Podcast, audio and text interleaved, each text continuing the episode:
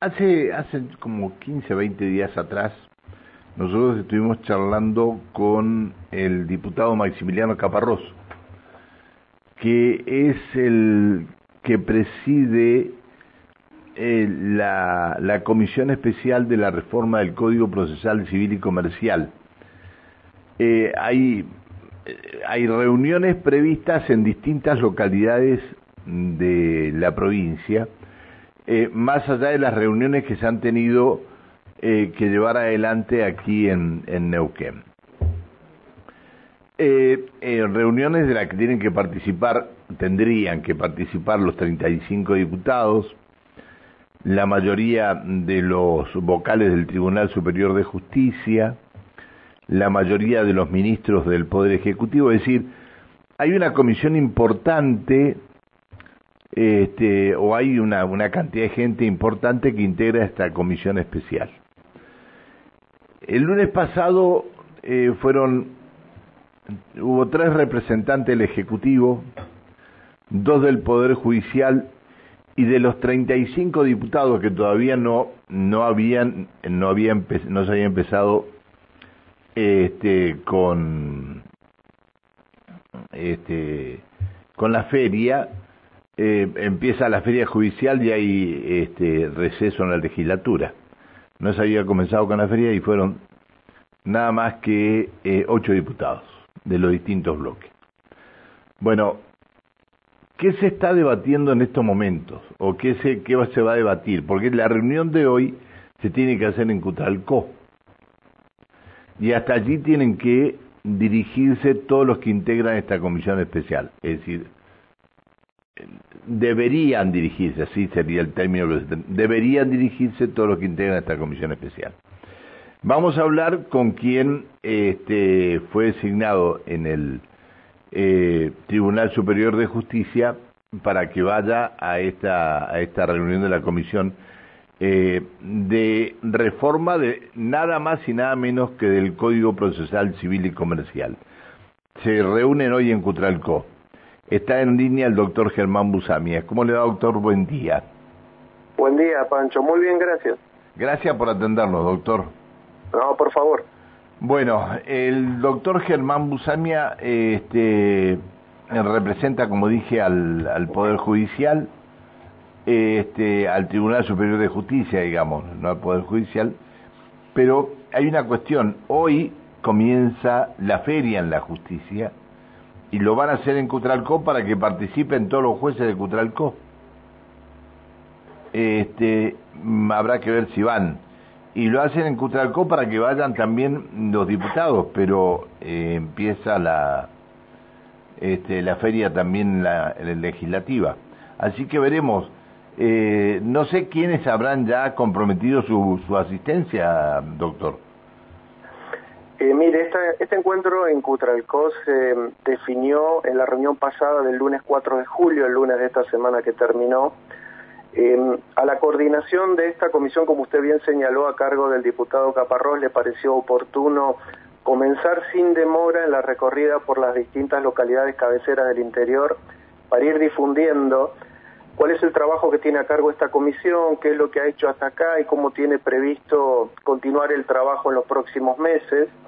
Por supuesto que se evaluó que ya estamos dentro del receso legislativo y judicial pero también se, se, se, estimó que era conveniente no dilatar los primeros encuentros.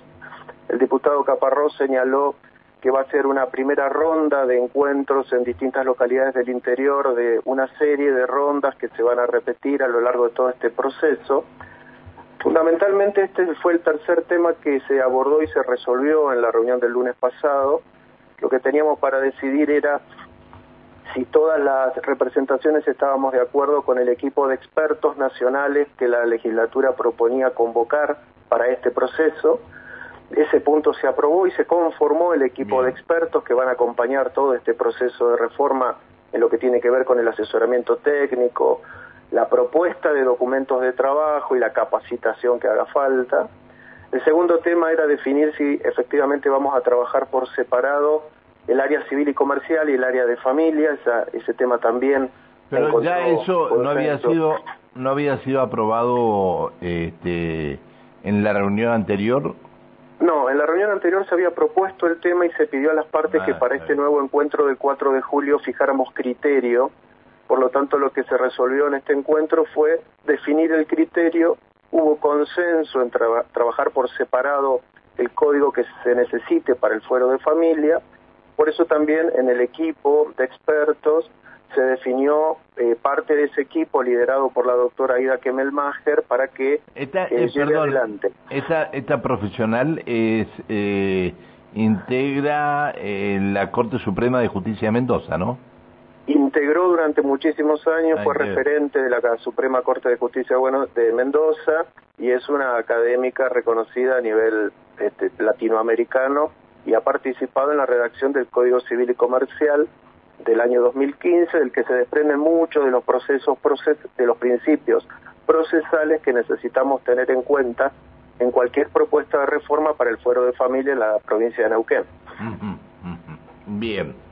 Eh, si hay, yo eh, pregunto desde la ignorancia, doctor, ¿no? Si hay este, eh, un, un eh, lo, o han sido designados o han sido este o hay, hay un grupo de asesores como el, equipo que usted decía. ¿Hace falta llevar todo esto a toda la provincia? Sí, yo entiendo que sí, porque la, parte a cargo de la Comisión Especial Interpoderes, más allá de la parte técnica, es definir eh, de alguna manera eh, garantizar a la comunidad que estén activos los dispositivos para escuchar cuáles son las inquietudes, cuáles son las críticas al servicio de justicia para a partir de esas críticas incorporar al código que se va a diseñar las correcciones necesarias para que esa crítica pueda ser corregida a corto plazo con el nuevo código. Eh, entiendo que también las representaciones de legislatura y de poder ejecutivo tienen como expectativa eh, eh, poder concretar muy activamente la participación ciudadana que la resolución que crea esta comisión ordena garantizar. También entiendo que hay, eh, especialmente la representación de la legislatura, tiene a cargo garantizar la participación de todas las entidades que, que han pedido ser escuchadas, como los colegios de abogados, la Asociación de Magistrados, los sindicatos, las organizaciones no gubernamentales, las universidades, digamos, creo que estas recorridas tienden, tienden a generar este tipo de contactos y los espacios necesarios para que todos se sientan que tienen un lugar para hacer llegar sus propuestas y participar en todo este proceso, donde la parte técnica entiendo que va a ser como la base de discusión, pero a partir de lo que propongan los expertos se empieza a construir cuál es el tipo de proceso y de código procesal que las representaciones de la provincia de Neuquén deciden qué es lo mejor para la provincia en este momento. Está bien. Eh, lo saluda Alejandra Pereira que comparte la mesa de trabajo. ¿Cómo le va, doctor? Muy buenos días. Buen día, Alejandra. Eh, doctor, tengo una duda existencial, si se quiere. Hace un par de años eh, se sacó, eh, estamos hablando ¿no? de las atribuciones que, por ejemplo, en este caso puede llegar a tener no solamente la justicia, sino este, la policía eh, por ejemplo, que era el artículo, si no me equivoco, 55, en donde se podía demorar a una persona en estado de ebriedad para este, protección de su persona, de su integridad física y trasladarla a una comisaría hasta tanto este, se le vaya el, el efecto del alcohol. Esto se sacó. Eh, hace un tiempo también eh, se sacó el tema de la identificación de las personas, de llevarlas demoradas a una a una comisaría en donde obviamente se puede buscar en, registros mucho más amplios para ver si esta persona tiene algún pedido de captura y demás, también se sacó. Digo, ¿cómo ve usted esto, el tema de sacarles estas atribuciones a, a la policía en este caso eh, de estas personas? Hablando esto de dentro de la reforma que se pretende hacer. Eh, ambos temas no tienen relación directa con el proceso de reforma civil y comercial y familia, el primer tema que usted menciona tiene que ver con Código de Faltas Provincial. Fue una acción de inconstitucionalidad que plantearon eh, dos eh, magistrados judiciales en contra del Código de Faltas que estaba en ese momento vigente, porque entendían que esa figura contravencional infringía garantías constitucionales y convencionales. Es materia contravencional que se aproxima a la materia penal y en ese momento estaba a cargo de Justicia de Paz Provincial en el interior. Y la otra cuestión es el artículo 9 de la Ley Orgánica del Poder Judicial, la demora en averiguación de antecedentes, también es materia de las facultades de investigación del personal policial en la vía pública. No se eliminó, se reglamentó.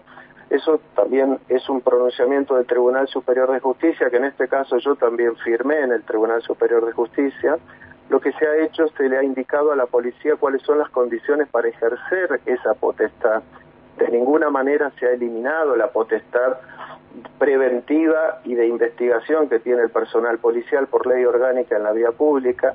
Lo que se ha suprimido es la cuestión muchas veces carente de fundamento suficiente para conducir a una persona a una dependencia policial al único fin de identificarla, cuando el artículo 9, este que le digo que está previsto en la ley 2081, estableció una serie de condiciones y había sido redactado en una época donde no se tenía acceso a los dispositivos electrónicos que se tienen hoy, donde cualquier efectivo policial en la vía pública, en su teléfono celular, provisto por la institución y bajo una aplicación, eh, simplemente, digamos, con, con mucha simplicidad puede acceder a la base de datos del Registro Nacional de las Personas y poder identificar si esa persona a la que está en algún procedimiento de identificación, que no puede ser discriminatorio, tiene que ser general, sea la persona que exhibe ese DNI.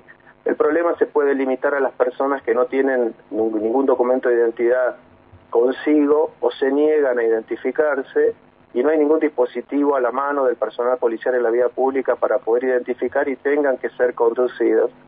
Porque la demora por averiguación de antecedentes tenía que ver con poder establecer si una persona tenía antecedentes porque no era fácil acceder a las bases de datos. Pero no tiene nada que ver con esto otro que estamos eh, que está que, están eh, que van a tratar hoy.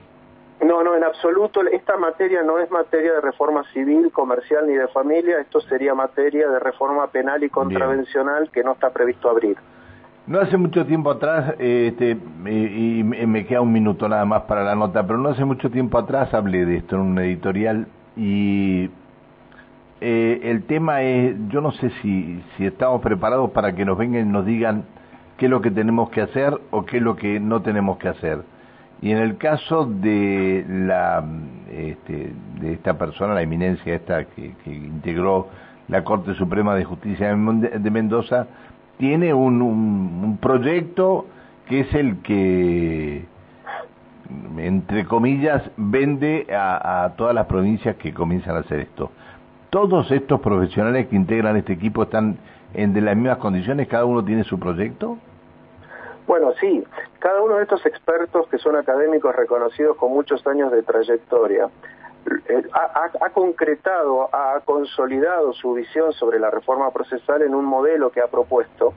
Son modelos actuales y son como esqueletos, son como esquemas básicos que cuando son convocados por las provincias y habitualmente y en estos procesos modernos de reforma son convocadas las mismas personas para casi todos los procesos, lo que hacen es proponen a comisiones especiales interpoderes como las que nosotros integramos un esquema y es rol de la Comisión Interpoderes, que es la representación provincial, definir si ese esquema que se propone se ajusta a lo que la provincia quiere como su proceso judicial para estas materias, pero además la experiencia indica, por ejemplo, para la doctora Aida Camelmacher que usted señala, el, el código modelo para el fuero de familia que ella propuso hace un tiempo, ella misma es la experta que lo va ajustando, el año pasado lo hizo en dos provincias como Chaco y Tierra del Fuego, y este año lo está trabajando para cuatro provincias argentinas que han decidido independizar la materia de familia de la materia general, civil y comercial. Lo que se termina haciendo es un producto a medida diseñado para la necesidad y la visión de cada provincia en particular.